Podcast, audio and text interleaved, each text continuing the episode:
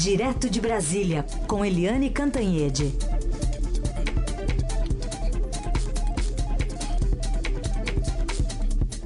Oi, Eliane, bom dia.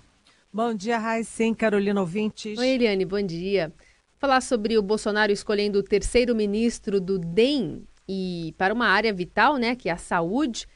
Também sobre as implicações políticas no Congresso, ou mais especificamente, qual será a cara de Rodrigo Maia após essa indicação? Você sabe, é, Carolina, que é curioso, né, essa aproximação com do Bolsonaro com o DEM.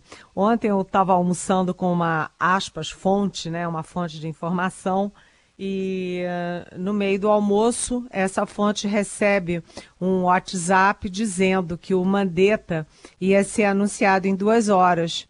Aí eu deixei a fonte, é, pedi desculpas, a fonte continuou comendo e eu fui escrever é, e publiquei no, no, blog, ou seja, o Estadão conseguiu dar antes. Olha, vai ser anunciado uma deta daqui a algumas horas.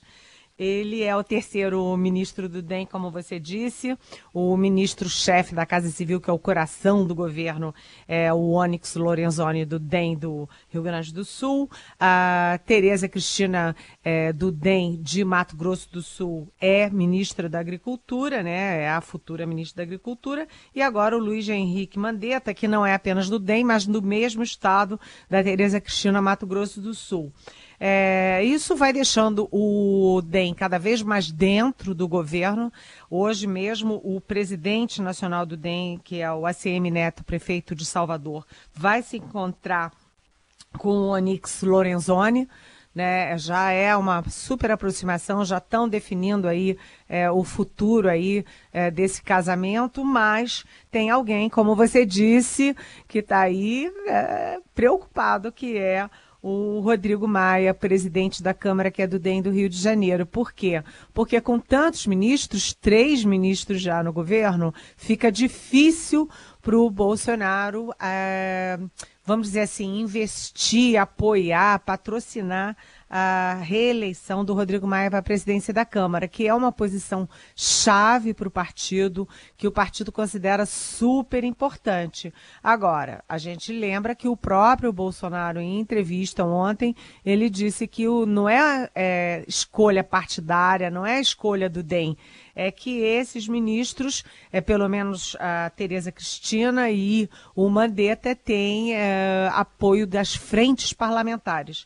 A Tereza Cristina foi indicada pela Frente Parlamentar do Agronegócio, que é uma frente muito importante no Congresso, e o Mandetta, que é médico ortopedista, é, que apoiou o Bolsonaro desde o primeiro minuto, apesar do DEM ter apoiado o Geraldo Alckmin, e que não se candidatou à reeleição, o Mandetta teve o apoio, por exemplo, da Frente Parlamentar da Saúde. Além disso, ele já foi do Hospital Geral do Exército no Rio de Janeiro, foi do Hospital Militar no Rio de Janeiro também, foi da Santa Casa, foi secretário de Saúde em Mato Grosso do Sul. Então, o Bolsonaro diz que não é uma questão partidária, que as frentes e as associações médicas é que estão por trás da indicação dele. De qualquer jeito, Rodrigo Maia deve estar com a pulga atrás da orelha e vamos ver o que, que o ACM Neto e o Onix discutem hoje sobre o casamento Bolsonaro-DEM. Então, aí, terceiro ministro confirmado ontem, mas e o partido do, do presidente, hein, Eliane? PSL. PSL tem até reunião marcada hoje, a primeira reunião da bancada do PSL, que tem 52 deputados. O que, que dá para esperar desse encontro aí? É, são 52 deputados, mais quatro senadores, então todos os 56 é, foram convidados para a primeira reunião. Essa reunião é super importante, por quê? Porque são caras novas. Né? Lembrando que o PSL é um partido praticamente inexistente e, de repente, vira a segunda força da Câmara, é, é fortemente é, cotada para ser a primeira, passando o PT né, pegando a janela partidária, pegando mais gente de outros partidos, vai passar o PT. Então vai ser o grande partido da Câmara, mas são todos muito novatos, né? São caras novas, eles vão se conhecer entre eles, não têm experiência de parlamento, enfim, é muita gente, que é quantidade, mas tem que saber qual é a qualidade. Agora, nessa reunião de hoje, eu acho importante ficar prestando atenção sobre um personagem muito importante a partir de agora, que é o deputado eleito por, por, por São Paulo, campeão de votos, assim, recordista de votos, que é o Eduardo Bolsonaro, filho do Jair Bolsonaro. Ele será a estrela do encontro, hoje ele vai comandar, e aí a gente vai ver a força dos filhos do presidente aí nessa nova composição de poder que está chegando. Aliás, é, hoje, também nessa reunião, deve sair a decisão. Será que eles vão lançar candidato próprio à presidência da Câmara, puxando o tapete do Rodrigo Maia? É bem possível. De outro lado, o PP, Partido Progressista, também faz reunião hoje à noite com a sua nova bancada. E, e aí, vai ser um chororô, porque o DEM está tendo todas as vagas e o PP está ficando de fora. Então, os partidos começam a se mexer, apesar de Bolsonaro é, não não estar tá fazendo o jogo do varejo com partido a partido, mas sim o jogo no atacado com as frentes que a gente acabou de falar.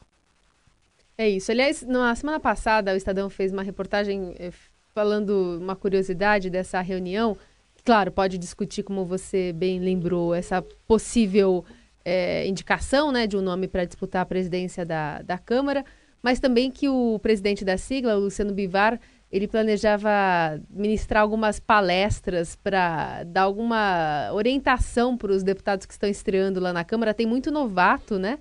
É, e aí ele ia dar uma, uma indicação para todos esses que estavam iniciando ali. Tinha muito é, é youtuber, né? Curso preparatório, é né? Cur, quase, um, é quase um curso introdutório. Eu diria ali. que é uma aula, né? É. Aula. Lembra aula. quando a gente estava na universidade que tinha é, é, iniciação à ciência política, iniciação é. a não sei o quê? Pois é, é uma aula de iniciação. É, é quase isso, uma bancada bastante diversa que varia de youtuber a coronel. Vamos retomar as perguntas aqui, retomar o contato com a Eliane Cantanhede, direto de Brasília, já com perguntas dos ouvintes. O Eliane, o Paulo Lança, que é do Morumbi, pergunta se são boas as escolhas do Sérgio Moro neste início do Ministério da Justiça. Por exemplo, ontem foi indicado, né, anunciada a indicação do novo diretor da Polícia Federal, né? É, que aí eu vou ser de novo cabotino ali, porque eu vou dizer que quem confirmou é, o Maurício Valeixo foi eu anteontem à noite no portal do Estadão. É, desculpa, gente, mas é que jornalista tem essa foquice de ficar é, badalando seus furos. Eu, apesar de muitos anos de praia, continuo com essa coisa de foca, assim, de, de jornalista iniciante. Mas, Paulo, é, você me pergunta sobre a equipe. Eu particularmente acho a equipe do Moro muito boa e se você acompanhar está sendo muito aplaudida é, por quem entende, por, quem, por quem é da área, pela mídia. Por quê? porque o Moro escolheu para a dire, é, direção da Polícia Federal o delegado é, Maurício Valeixa, que é um, enfim, é um dos homens mais qualificados da Polícia Federal. Ele foi diretor de inteligência, portanto, trabalhou com a área mais sensível, que é a área de informação, informação sigilosa. Ele foi diretor também é, do Departamento de Combate ao Crime Organizado da PF. Ele foi adido da PF nos Estados Unidos e ele, ultimamente, era é, pela segunda vez superintendente da Polícia Federal é, no Paraná. E foi nessa condição que ele fez aquela negociação super importante, super delicada, para que o Lula se entregasse quando foi preso. Você lembra que o PT dizia que não ia entregar o Lula de jeito nenhum, aí queriam que a polícia invadisse, foi uma coisa muito tensa e o uh, a Valeixo, além de ter toda essa competência é, dentro da expertise da Polícia Federal, ele também se demonstrou ter um, uma personalidade é, negociadora, uma habilidade para uma hora de tensão. Além disso, o Moro está chamando, por exemplo, a Érica Marena, que é a delegada que deu o nome é, da, da Operação Lava Jato, ela é que escolheu. A Érica Marena tem um problema, ela é, é atualmente superintendente da Polícia Federal em Sergipe, ela teve um problema é, em Santa Catarina com a denúncia contra o reitor né? E, enfim, o chanceler e ele acabou se suicidando. Então foi um momento muito, assim, vamos dizer assim, desagradável na carreira dela e tal. Mas o Moro tem muita confiança nela. Ela é uma das maiores especialistas nos acordos de cooperação com as polícias dos demais países e ela está assumindo o departamento de recuperação de ativos e de uh, acordos internacionais. Isso é super importante na lavagem de dinheiro. Porque como é que você descobriu, por exemplo, todas as mutretas do Eduardo Cunha, que é, é, era presidente da Câmara, via os acordos internacionais. O Brasil tem acordo com a Suíça, com os Estados Unidos, com o Uruguai, é, com Itália, enfim. Tem acordos com o mundo todo e essa cooperação entre as polícias é fundamental é, para o projeto do Moro. Então o Moro está focando ao superministério dele, que não é mais só justiça, mas é justiça e segurança pública, ele está focando em combate à corrupção, combate ao crime organizado. Tudo isso, obviamente, passa por lavagem de dinheiro. Então, você me pergunta como é que está ficando, eu estou achando que está ficando muito bom. Tem pergunta também que chegou aqui pelo Gabriel Lima. É, quer saber do Paulo Guedes, que disse que não vai aumentar ou criar impostos. Ele não é tão otimista assim, falou que não acredita. E pergunta se você acredita, se devemos perguntar ou então para o posto Ipiranga, Eliane. Oi, Gabriel, tudo bem? Bem-vindo. É, eu estou sentindo assim um cheirinho de jornalista no Gabriel, né? Porque jornalista é que é assim, como eu, Carolina e Heissen, que a gente é chatinho e fica fazendo aquelas perguntinhas que os poderosos não gostam, né, Gabriel? Mas a sua pergunta é muito boa. Por quê? Porque o Paulo Guedes está fazendo bem também, assim como eu disse do Moro, o Paulo Guedes está montando muito bem a equipe dele do Superministério da Economia. E ontem mesmo ele anunciou a Secretaria de Privatizações. A gente lembra rapidinho que falar em privatização antigamente era falar do demônio, né? Esconjurava-se, né? Derrubava candidatos à presidência da República. E agora as pessoas falam de privatização, privatização diária da Petrobras. Numa boa, todo mundo já assimilou que o Estado tem que ser mais enxuto mesmo.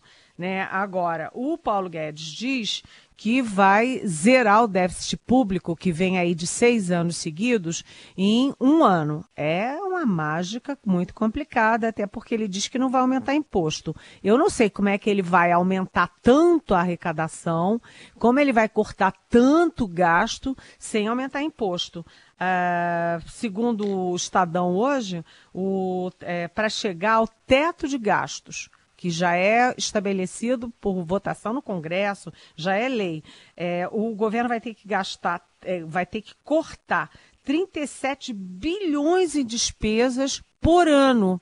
Eu não sei como é que ele vai aumentar tanta arrecadação, cortar os 37 bilhões, ajustar o déficit. Não sei. Será que as privatizações vão render tanto dinheiro assim? Eu tenho cá minhas dúvidas, viu, Gabriel? Tudo bem. Eu, queria saber o que, o posto Piranga vai fazer com a Petrobras, mas isso fica para um outro. Né? Ah, a Petrobras só para falar de Posto Piranga e de Petrobras só. A, a Petrobras vai ser fatiadinha, é, né? né? É, vai ficar com a área de é, é exploração e produção e, por exemplo, distribuição, que o Paulo Guedes chama de loja, né? Isso aí tende a ser privatizado. A questão do refino, ele já disse que hum, o, o Paulo Castelo Branco, que vai ser o novo é, presidente da Petrobras, já disse que a área de refino, que não precisa monopólio de refino, que 98% ficam com a Petrobras e que isso pode ser reduzido também. Então, Petrobras vai ter também um enxugamento bastante forte, mas já foi meio saneada pelo Paulo, pelo Pedro Parente, pelo Ivan Monteiro, que é o atual presidente. Então, a companhia que foi muito maltratada começa a entrar ali, começa a ficar saudável. Tudo bem. Muito bem, essa é a Eliane Cantanhede, sempre conosco a partir das nove da manhã e você manda a pergunta para ela usando a hashtag Eliane Cantanhede. Aliás, pergunte para a Eliane nas redes sociais ou então mensagem pelo WhatsApp 994811777. Eliane, um beijo, até amanhã. Tchau. Um beijo, até amanhã.